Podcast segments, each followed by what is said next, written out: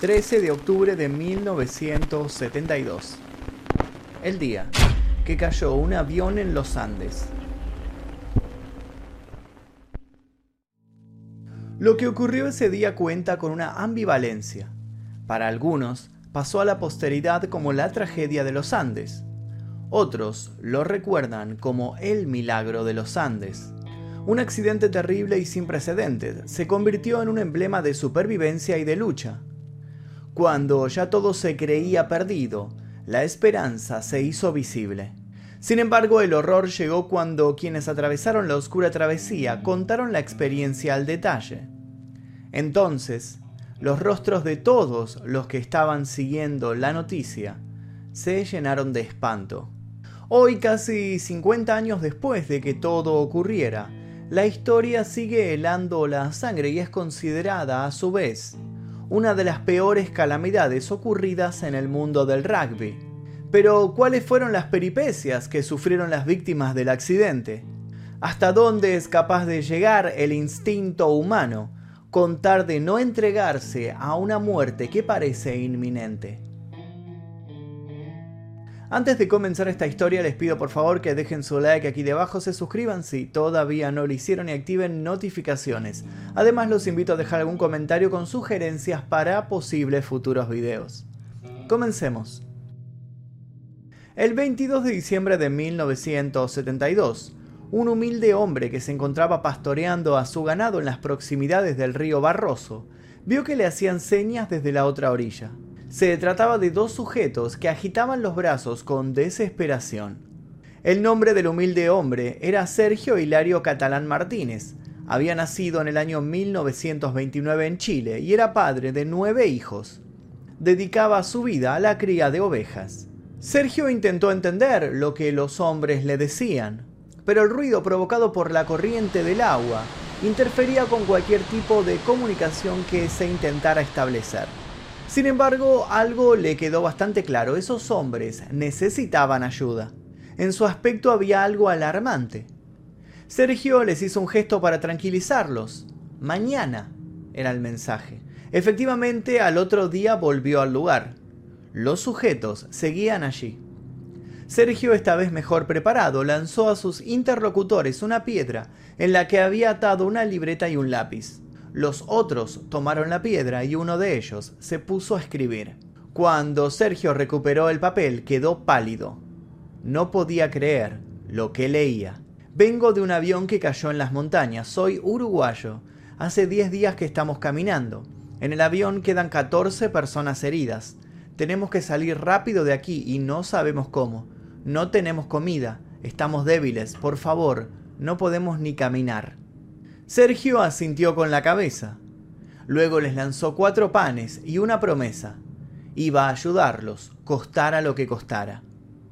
Sin perder tiempo, Sergio cabalgó a caballo a toda velocidad los 120 kilómetros que lo separaban de Puente Negro, donde había un retén de carabineros.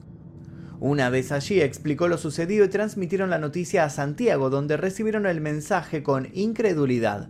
Incluso llegaron a suponer que este hombre estaba borracho. Sergio insistió con vehemencia, hasta que alguien aventuró la siguiente idea. ¿Y si se trataba realmente de la gente que se había estrellado en el avión hacía más de 70 días? Pero parecía imposible pensarlo.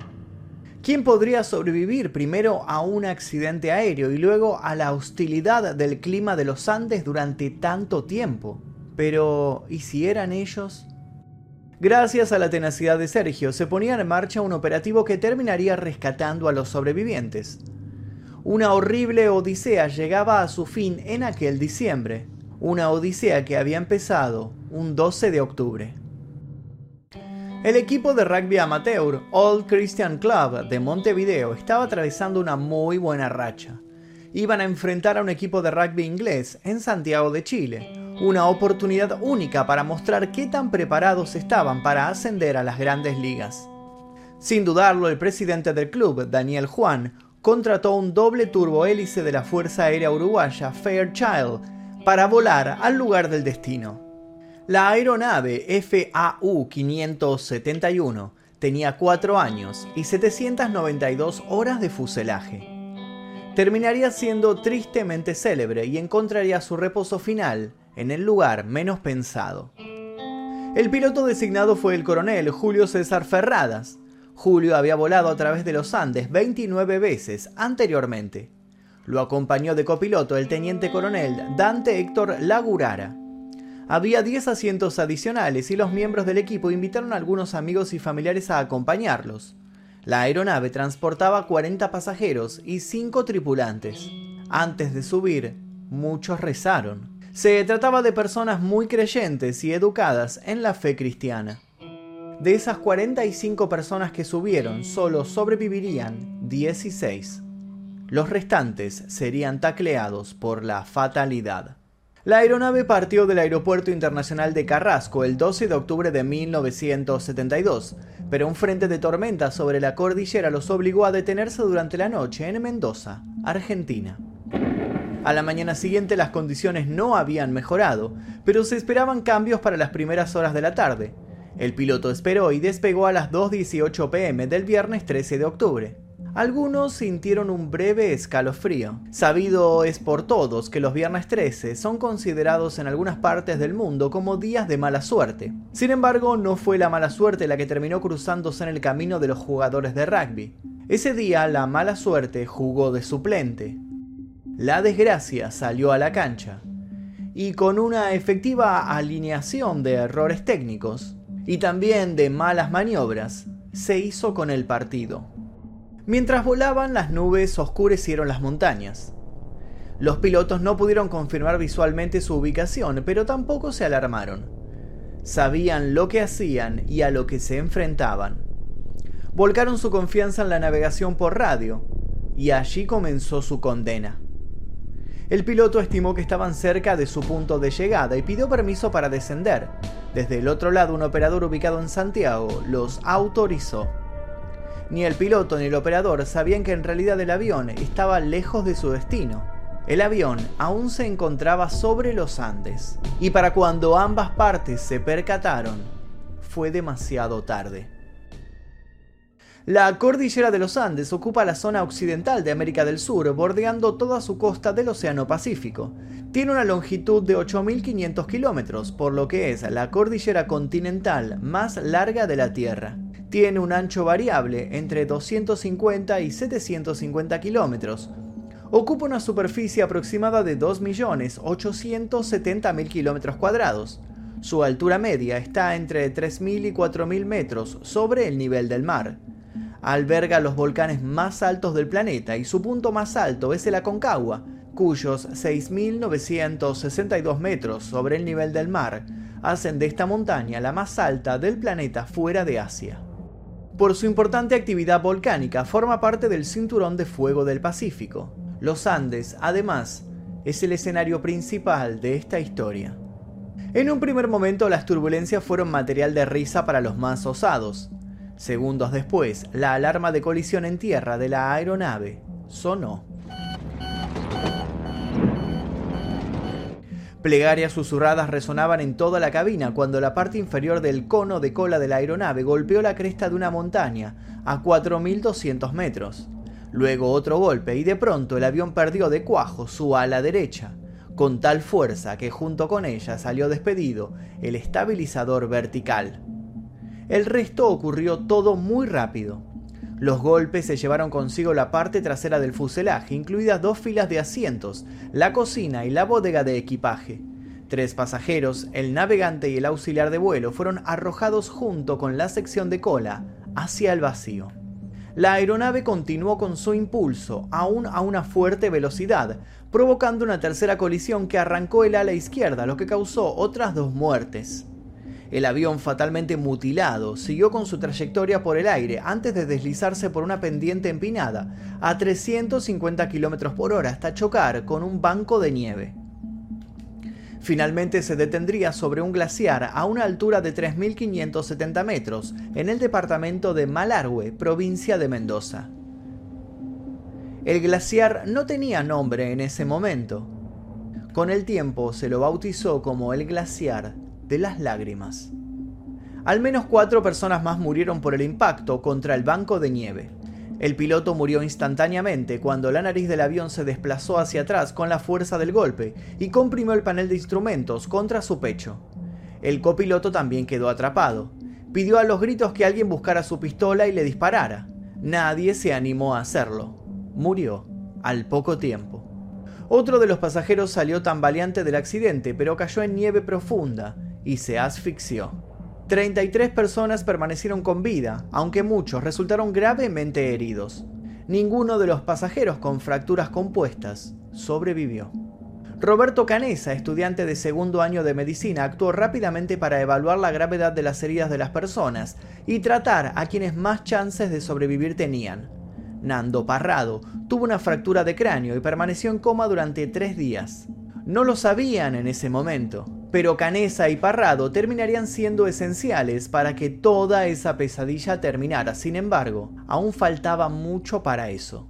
El Servicio de Búsqueda y Rescate Aéreo de Chile fue notificado de que el vuelo estaba perdido. Cuatro aviones registraron la zona esa tarde hasta que oscureció. Llamaron al grupo de rescate de los Andes de Chile. Al segundo día, 11 aviones de Argentina, Chile y Uruguay buscaron el vuelo derribado. Los sobrevivientes los vieron pasar, pero percibieron de inmediato que la bruma y las ventiscas de nieve hacían que fuera imposible distinguirlos. Buscaron algo con lo que escribir en el dañado fuselaje. Encontraron lápiz labial e improvisaron un famélico SOS que no tardó en quedar tapado. Con una angustia indescriptible vieron a los aviones de rescate alejarse.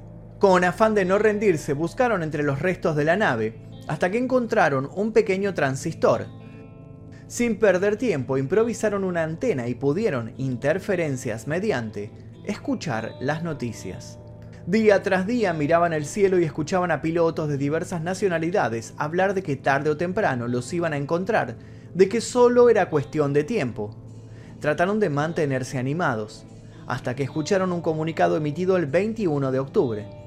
Después de indagar en la zona por un total de 142 horas y 30 minutos, los buscadores concluyeron que no había esperanzas y daban por concluida la búsqueda. Aclaraban que esperaban encontrar los cuerpos sin vida en el verano, cuando la nieve se derritiera. Los pasajeros quitaron los asientos rotos y otros escombros de la aeronave y crearon un improvisado refugio de 2,5 por 3 metros. Para tratar de protegerse del frío, quitaron las fundas de los asientos, que estaban parcialmente hechas de lana. Para evitar la ceguera de la nieve, armaron anteojos de sol usando los parasoles de la cabina del piloto. Los cojines de los asientos los usaron como raquetas de nieve. A medida que las horas pasaban, las muertes no pararon de sumarse. Todo se complicaba más y más, pero lo peor era el hambre. No había vegetación natural, y no había animales ni en el glaciar ni en la montaña cercana. Los sobrevivientes tenían muy poca comida. Ocho barras de chocolate, una lata de mejillones, tres tarros pequeños de mermelada, una lata de almendras, caramelos, ciruelas secas y varias botellas de vino. Durante los días posteriores al accidente, los dividieron en cantidades muy pequeñas para que su escaso suministro durara el mayor tiempo posible. Sin embargo, incluso con ese racionamiento estricto, su stock de alimentos se redujo rápidamente. El grupo desesperado y con fuertes necesidades calóricas trató de comerse partes del avión, como el algodón dentro de los asientos y también el cuero, pero solo consiguieron enfermarse. Fue entonces cuando la idea por la cual terminarían siendo juzgados empezó a sobrevolarlos. La mayoría de los muertos eran compañeros de clase, amigos cercanos o familiares, por lo que fue el doble de difícil asimilar la propuesta de Canesa. Si querían sobrevivir, debían recurrir a comer la carne de los que habían fallecido. En su carácter de estudiante de medicina canesa vio en los cadáveres no a esos amigos o familiares, sino a una fuente de proteínas que podían llegar a ser su salvación y la de los otros. El grado de religiosidad del resto lo llevó a espantarse con tan solo evaluar la chance. Canesa, de temperamento duro y con tan solo 19 años, decidió abandonar los argumentos y pasó a los hechos. Utilizando cristales rotos del parabrisas del avión como herramienta de corte, dio el ejemplo al tragar la primera tira de carne congelada. Muchos continuaron unos días negándose, otros tardaron en retener la carne humana en sus estómagos, pero de a poco, todos entendieron que no había otra opción. Al principio solo podían comer piel, músculos y grasa. Cuando disminuyó el suministro de carne, también comieron corazones, pulmones e incluso cerebros. 17 días después del accidente, cerca de la medianoche del 29 de octubre, una avalancha golpeó el avión que contenía a los sobrevivientes mientras dormían, llenó el fuselaje y mató a ocho personas. Los supervivientes pronto se dieron cuenta de que se estaban quedando sin aire. Nando Parrado encontró un poste de metal de los portaequipajes y pudo hacer un agujero en el techo proporcionando ventilación. Durante tres días, los sobrevivientes quedaron atrapados en el espacio extremadamente estrecho junto con los cadáveres de los que habían muerto en la avalancha.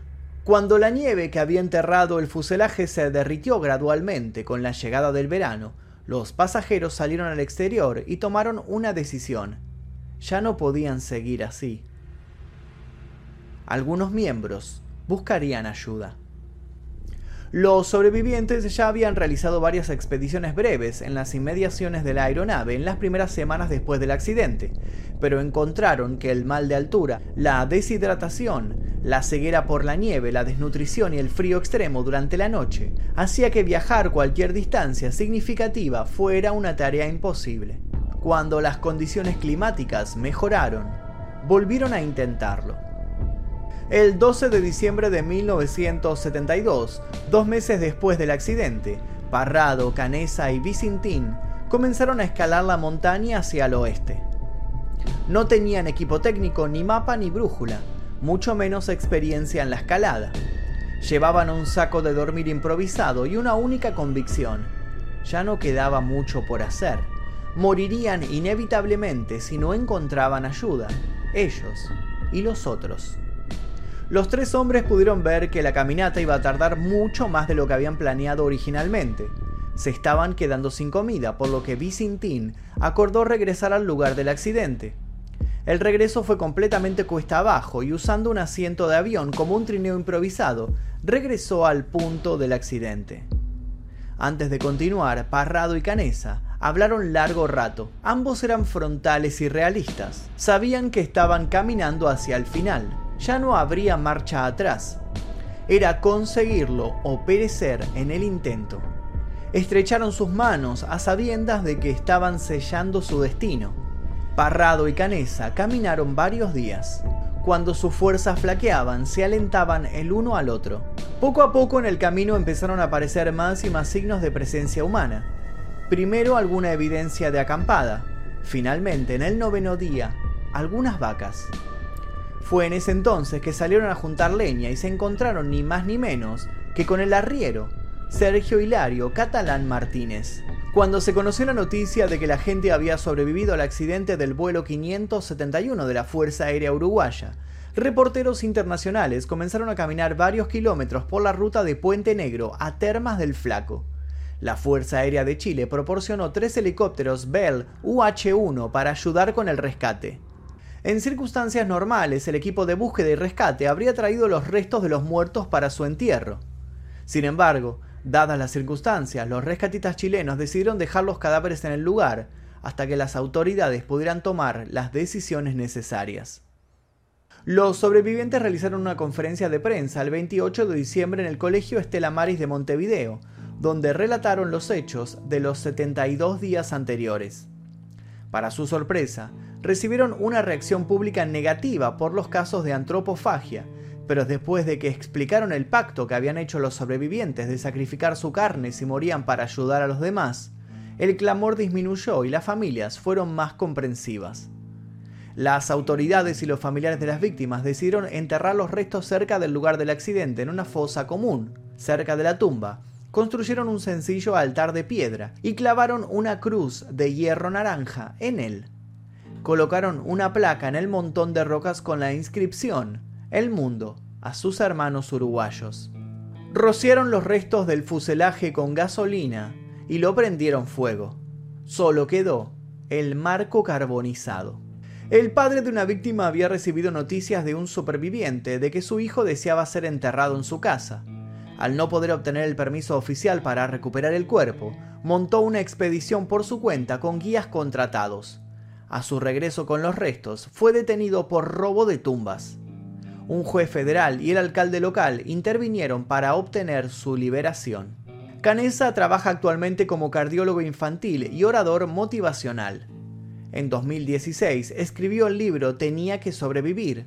En 2019, el excomandante del ejército Guido Manini Ríos le ofreció a Canessa la postulación a la vicepresidencia de la República por el partido Cabildo Abierto. Canessa la rechazó. Parrado desarrolló posteriormente otros negocios y se convirtió en presentador televisivo. En 2006, las familias de los pasajeros del vuelo 571 construyeron un obelisco negro en el lugar del accidente y crearon la Fundación Viven para preservar la memoria de las víctimas. Las personas rescatadas crearon un sólido vínculo con Sergio y sus hijos hasta el punto de llamarles papá Sergio y hermanos. En julio de 2007, debido a una artrosis en la cadera derecha que ya sufría desde hacía un tiempo, Sergio necesitó operarse para que se le implantara una prótesis fueron sus hijos uruguayos quienes, con su contribución, financiaron el coste de la operación. También le ofrecieron ayuda cuando, cinco años después, en 2012, tuvo que ser operado otra vez. Sergio falleció a la edad de 91 años en Puente Negro, el 11 de febrero de 2020. Sus restos reposan en el cementerio Parque San Fernando. Aunque su lápida no lo menciona para 16 personas, siempre será recordado como un héroe. Y hasta aquí el video del día de hoy, espero que les haya interesado este caso que me lo han pedido, esta historia de el accidente en los Andes. Si les interesó, les pido por favor que dejen su like, si todavía no lo hicieron, se suscriban, activen notificaciones, les dejo un par de recomendaciones para que sigan haciendo maratón en este canal. Pueden dejar aquí también un comentario sugiriendo posibles futuros videos. Sin nada más que decir, me despido, mi nombre es Magnus Mephisto y esto fue El Día que. Adiós.